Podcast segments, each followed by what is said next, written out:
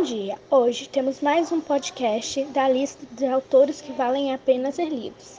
E o podcast que a gente escolheu para apresentar hoje é um fragmento do texto O Caçador de Palavras, de Walcir Carrasco, onde o Júlio, que é o protagonista, se sente como uma página em branco, como se o livro da sua vida ainda não tivesse realmente se iniciado.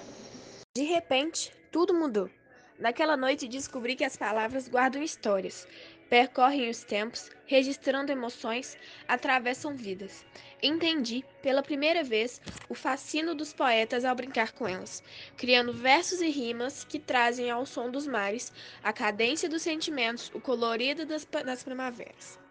A paixão de quem faz letras de música sonoras por si, onde as palavras re remetem umas às outras, dançam entre si, senti o encanto dos escritores que as usam para criar mundos e vidas, como se fossem bilhetes para viagens fulgurantes.